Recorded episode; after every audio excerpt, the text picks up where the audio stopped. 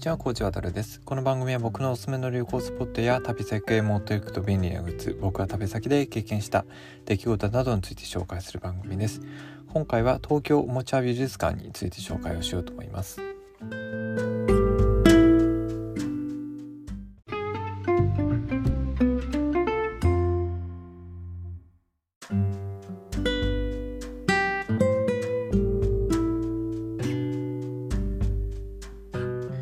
はい、えーと、今回はですね東京おもちゃ美術館というところをちょっと紹介しようと思っています。えこれはあのどこにあるかというとですね、えー、と四谷、えーと、にあります。駅名としては四谷三丁目駅もしくは、えー、曙橋が、えーと、最寄り駅になるんですけども、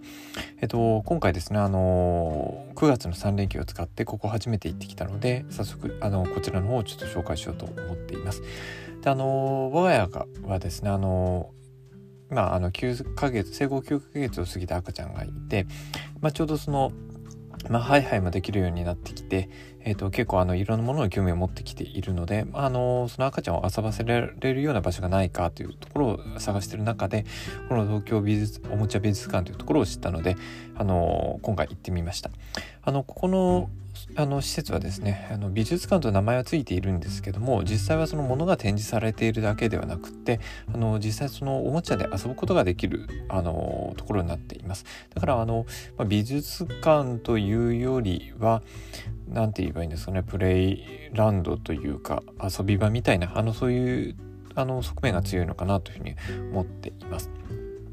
あのー、実際まあどういうところだったかというところ順番に紹介をしていくとですねこちらなんかもともとはですね、あの、小学校みたいなあの学校を、あの、建物として、えーと、あったものを利用しているような、あの施設になっています。なので、あの中で、あの使われている各部屋っていうのはあのどことなくあの学校のあの教室の名残を思わせるようなあの構造になっています。まあ、階段だったりとかあの教室だったりとかそういうあの中を歩いてる時のあのデザインっていうのは非常にあ学校だなと思わせるものが多かったです。でまずあの、まあ、受付をあの済ませる必要があるんですけどもこちらのところはですねあの当然あの有料の施設になっていて、えー、と入館料金っていうのがあります、えー、と大人の場合中学生以上になりますけども1100円。で子供6ヶ月から、えー、と小学生までが800円ということになっています。なのでまあそうですねあの6ヶ月からなのでえっ、とまあその1歳になってないような子供でも、えっと、料金がちょっとかかってしまうっていうところがあのそうですねなんかそこは無料にしてくれればいいのになっていうふうにちょっと個人的には思ったりをしますけどまああの施設のあの運営というかあのそういうところのためには仕方ないのかなというふうにも思ったりをします。で、えーと、こちらの施設なんですけども、えーと、完全予約制に今なっています。で、えっ、ー、と、こちらの方はですね、東京おもちゃ美術館に関しては、えっ、ー、と、ウェブサイトがあるので、まあ、そこからですね、えっ、ー、と、利用の申し込みをするようになっています。で、まあ、特に、まあ、ちょっと前のことは知らないんですけど、今はもしかすると、その、時差入館をしているのはあのもうコロナの影響があったからなのかなというふうに個人的には思ったりをします。やっぱりあの子供が、えー、と多くが集まるような施設なのである程度その中に入る人数っていうのは、まあ、制限をする必要があるんだろうなというふうには思っています。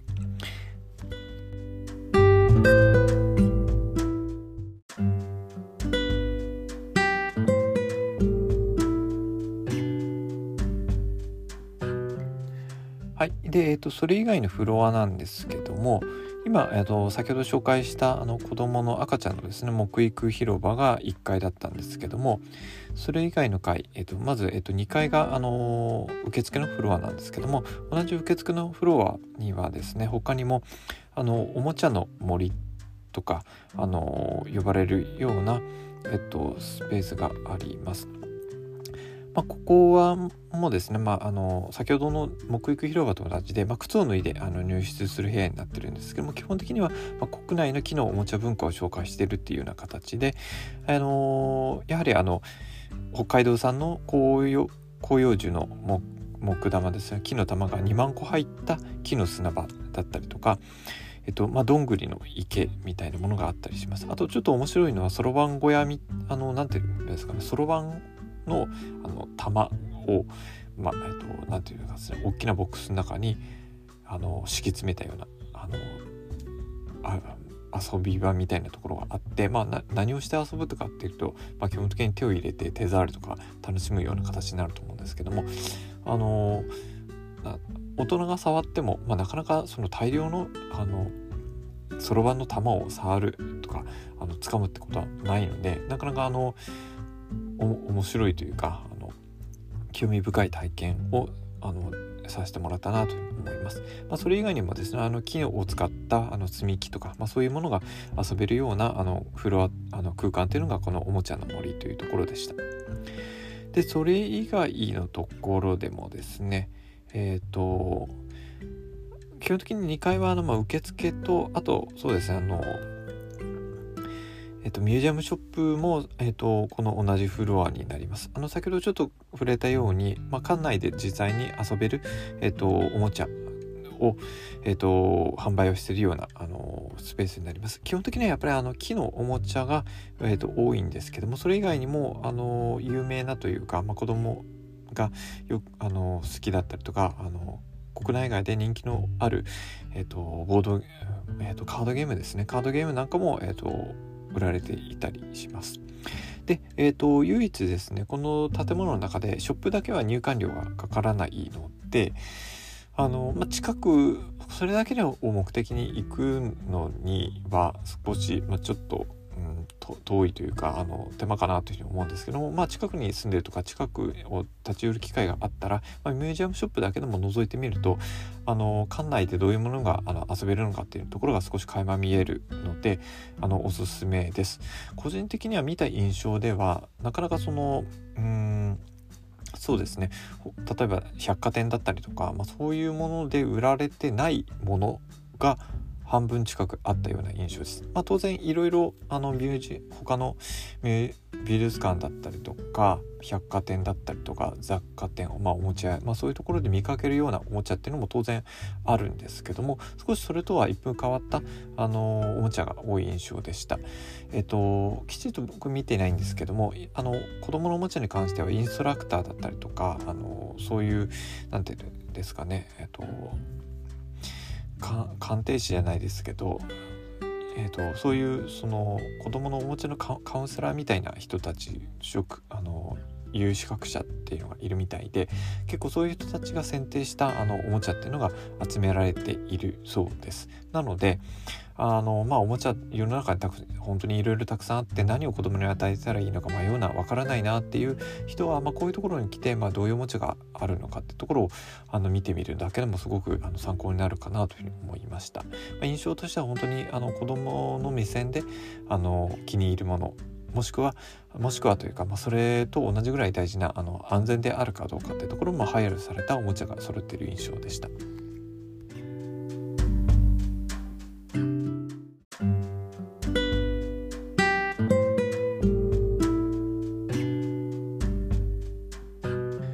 ちょっとあの入館料とかそういうところの話から入ってしまったんですけどもあのまあここから中のあの館内がどういうものになってるのかっていうところを少し話をしていこうと思っています。えー、ここはですね建物としては、えーと、全部で3階あのフロフロアが3フロア、えーと、利用するところがあります。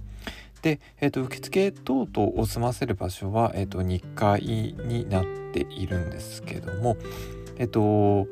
まあ、1階そこから受付を済まして1階に降りるとこの1階っていうのは、えっと、基本的にはあの赤ちゃん用のあの広場になっています一応名前としては赤ちゃん沐浴広場っていうふうになっていて、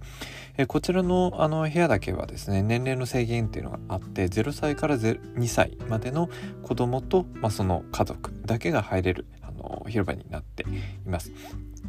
であの木育広場っていう風に名前が付いている通りですねその中にある広場あの広場の中に置かれているものは、まあ、基本的にあのもう全てあの木製の、えーと、おもちゃになっています。でえっ、ー、とあと説明書きなんかを見ると室内には国内10地域もの無垢の杉材が使われていて床暖房いらずの暖かです、あえーと暖かさですみたいなことが書いてあります。えっ、ー、とそうですね。あのうちの子供なんかもですねやっぱりあの木を使ったおもちゃがすごい好きだったりしまするんですけどもあのそういう赤ちゃんが気に入るような木のおもちゃっていうのがいろいろ置かれていました、まあ、例えば僕が印象的に残っているのはあの木のあの枠がですね、えっと、上上下というか、まあ、あの木の棒が2つ平行に並んでいて、まあ、その中にビー玉が4つ入ってるんですけどもその木の枠の中に、まあ、実はあ、えー、と内側にですね穴が開いているのでそのおもちゃ自体を上下あの反転させるとですねビー玉の数が4個から、まあ、2個に減ったりっていうようなあの変化があるあのおもちゃになってました。これ僕は初めて見たんですけども、まあ、木のおもちゃっていうところもすごくいいですしあれやっぱりあとビー玉のきれきれいなビー玉あのがですねあと木とぶつかる音っていうのはすごくあの心地よくってでしかもさらに上下反転させるとビー玉が出てきたり消えたりするっていうところがやっぱりあの子供の興味を非常にかきたてるみたいでうちの子供もすごい気に入っていたのでこれすごく良かったです。あのちなみにですねあのここのあのミュージアム美術館で、えっと、展示されてる遊べるあのおもちゃのいくつかっていうのは実はここのあのミュージアムショップでも販売をされています、まあ、全部ではないんですけども結構大部分あのミュージアムショップで、えっと、見かけることができたのでもし遊んでる中であの気に入ったおもちゃがあってでしかもあの美術あのあのミュージアムショップで売られていたら、まあ、買って家に持ち帰ることもできます。でちなみにあの先ほど言った僕が言ったあの木とそのビー玉を使ったおもちゃっていうのはあのミュージアムショップでも販売されていたので、あのー、まあ、これ実はちょっと購入をしてあの帰りました。あのすごくうちの子供が気に入っていたので実際あの買ってみたんですけどもやっぱり家帰ってきてからもすごく子供が気に入ってくれているので良かったなというふうに思います。まあ、実際にこうやってあのいろいろ遊ぶことができるんですけども、まあ、当然あのあの0歳から2歳の子供が対象で、まあ、家族もいるんですけども当然自分のあの家族だけじゃなくて、まあ、あの他のあの家族もいます。えーとまあ、人数制限はどうもしてるみたいなんですけども、えー、と僕がちょうど利用した時はそうですね大体あの子供と合わせてうんと10名ぐらいですかね前後の、えっと、利用者がいたような感じがします。でまあ当然子供同士だったりとかがあの、まあ、お互いに近寄ってってあのあ遊ぶわけじゃないんだけどあの0歳から2歳までなんであの、まあ、お互いに興味を持ったりとか例えば、まあ、他の家の子供のあのおもちゃを取ろうとしたりとか、まあ、逆に譲ってあげたりとか、まあ、そういう交流もあったりするのであのその子供同士のあのコミュニケーションっていうのも少し見れるのは面白いかなというふうに思います。まあ、ちょっと今あのねあの手足口病みたいなあのちょっと病気とかも、えーとまあ、心配な点はあるので、まあ、そういうところのちょっと配慮は必要かなというふうに思うんですけども本当はもしそういうものが全然流行してなければあの子供同士のあのコミュニケーションの場としても活用できるんじゃないかなというふうに思ったりします。あと個人的にはですねあの他にも印象に残ったものとしては、えーと、そうですねあの木の卵みたいなものがあって、まあ、それをあのプールみたいに敷き詰めたあのエリアがあったりして、まあ、そういうもの非常にあのうちの子供とかも気に入ってました。やっぱりあの木のあのぬくもりとかあの卵型をしている木のぬくもりとか手触りってすごく、まあ、大人が大人が触ってもあの心地いいなって思うものだと思うんですけどもやっぱりあの赤ちゃんにとってもですねすごく握りやすい大きさとかあの手触りみたいですごく気に入っていました。あの係の人の説明でもあるんですけども基本的にここであの展示されているというか遊べるものっていうのは子供が口に加えたりとか舐めたりりしてもあのいいですっていうことになってるんでその辺りはすごく安心できるかなという思います。まあ、当然あの舐めたりとかそうしたものはですね、えーと、専用のあのボックスの中に入れて回収をされてそれはまたあの洗われたりとかあの受験をしてからあの戻されるみたいなんですけども一応あのそういうあのまあ子供があの何て言うんですかねあまり行動に制限を受けることなく遊べるようなあのエリアになっていたので0歳から2歳の、まあ、子供があの限定になってしまうんですけども、えーとまあ、そう遊ばせたいなと思ってる人にはおすすめのエリアっていうのがまずこの1階にあります。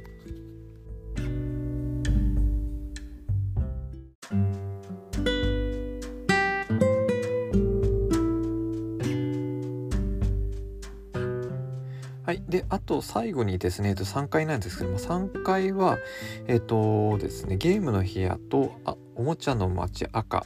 おもちゃの街黄色っていうような、まあ、部屋がメインの部屋になるかなと思います。まずあのゲームの部屋なんですけどもこちら本当に、まあ、ゲームといってもですねあのテレビゲームだったりとかあのコンピューターゲームのことでは当然なくてボードゲームだったりとかあのカードゲームとか、まあ、そういうものがあの展示されていてでさらにはですね一部まあ遊べるようにあのなっているあの部屋になっています。あの公式のホームページの説明だと自然で会話が生まれるアナログゲームの世界を味わえる展示室ということになっていてあのまあ、子供のおもちゃ特にもでもそうなんですけどもやっぱりあのゲーム大国のドイツですね。ドイツを中心にあのしたあの各国のゲームっていうのが難易度別にあの紹介されていたりしますしでもあの週末になるとですねオセロだったりとか将棋テーブルサッカーみたいなものもあの実際に、えーと、プレイヤープレ日本でプレーをしている人が指導にしてあの来てくれるみたいなあのものになっているそうです。あの本当にドイツのボードボードゲームみたいなものも置いてあってそれは本当に何て言うかですね初めてあの目にするおもちゃっていうのも実際にあってあの子供だけじゃなくて大人ですね。僕自身も本当にあの興奮をしてしまうような部屋があのここだったかなというふうに思っています。ここはあの本当におすすめです。であと赤のえーと、おもちゃの街赤と,、えーと、おもちゃの街黄色なんですけどもここはま部屋の中の色も赤と黄色でそれぞれ違うんですけどもそれぞれちょっとずつコンセプトが違ってですね、えーと、赤おもちゃの街赤の方はどちらかというと伝統的なおもちゃが多いです日本のですね例えばだからコマだったりとか郷土流玩具だったりとかあと組木細工なんかを、まあ、遊びながら体験できる部屋が並んでいるあの部屋になっています。でもう一つの、えーと、色の部屋ですねおもちゃの街黄色こちらの方はですね、えーと、農場とお店と食卓との3つのエリアで、えーと、分かれながらですね食べ物の流れを、まあ、ままごと遊びままごとごっこ遊びを、まあ、通じて体験できるというような部屋になっています。まあ、ままごとっていうと普通その料理をするところからのステップなんですけども、まあ、疑似的にですねそのおもちゃの大根とか人参を引っこ抜くようなおもちゃがあったりとか、まあ、リンゴの、えーと、実をですね木からあのもぎ取るようなでもこれも全部全体ですね木でできてるんですあの木でできてるんですけどまあリンゴを本当にもぎあのまるでもぎ取るような、えーと、遊びができるような、えー、のおもちゃもあったりをするような部屋になっていて、まあ、先ほど言ったようにですね農場お店食卓この、まあ、3つの過程を、えーと、たどりながら、えーと、ままごと遊びができるような部屋になっていました。あのー、非常にですね。こういう感じでですね1階から、まあ、なかなかそうですね。あの0歳2歳以上の子供3歳以上の子供になってしまうとあの1階は使えないのでそれより上の階ということになるんですけどもあのそうでなければ、まあ、0歳から2歳までの間だったら、えー、と3階分ですね遊べる部屋があるあの施設になっていて、まあ、非常に、あのー、大人の入場料は1100円で、まあ、子供が800円なんですけどもうん。まあ、元は取れたんじゃないかなと思います。なかなか新しい発見があったので大人が一緒に行ってもすごく面白いあの施設だと思います。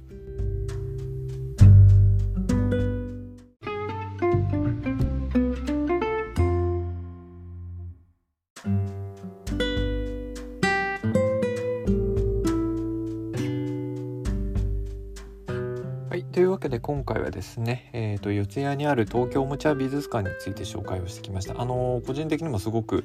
面白かったというか気に入るあの建物だったのであのすごくあの盛り上がるというか興奮しながら少し紹介をしてきましたでちなみにここはあの、まあ、東京おもちゃ美術館という名前が付く場所は東京っていうだけあって、まあ、ここだけになるんですけども実はまあ姉妹あのー施設がですね全国に9全部でここを合わせて9箇所あってあの同じようなあの楽しみ方というかですね、えっと、利用ができる、えー、の施設っていうのは他にもあります。まあ、例えばあの大きなとこで行くと福岡ですね福岡のララポートの中にも、えっと、姉妹、えっと、施設が入っていたりしますし、えっと、静岡になるんですかね焼津だったりとかあのそういうところにも、えーと、あったりをするみたいなのであの近くにですねあの関連施設がないかどうかっていうところを、もうちょっと調べてみてもらえるといいのかなと思います。あの改めて見てみると、えっと、福岡の場合は、まあ、福岡おもちゃ美術館という名前で、えっと、やっているみたいです。でそれ以外にも、えっとですね、徳島とか、えっと岩手だったりとかそうですねあのそういうところも、えーと、どうもあるみたいです。あとそうですねえっ、となんかあのす、ー、でに開館をしているところが多分9箇所だったのかなというふうに思うんですけども現時点でえっと予定をあの開館する予定のある場所がいくつかあるみたいです。えっと先ほど言った徳島ごめんなさい。まだあの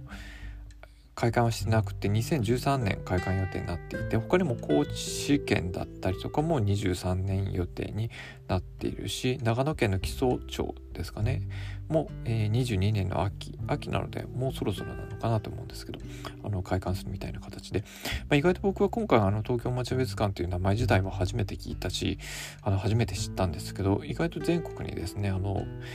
展開をしているようなあの施設になるみたいです。個人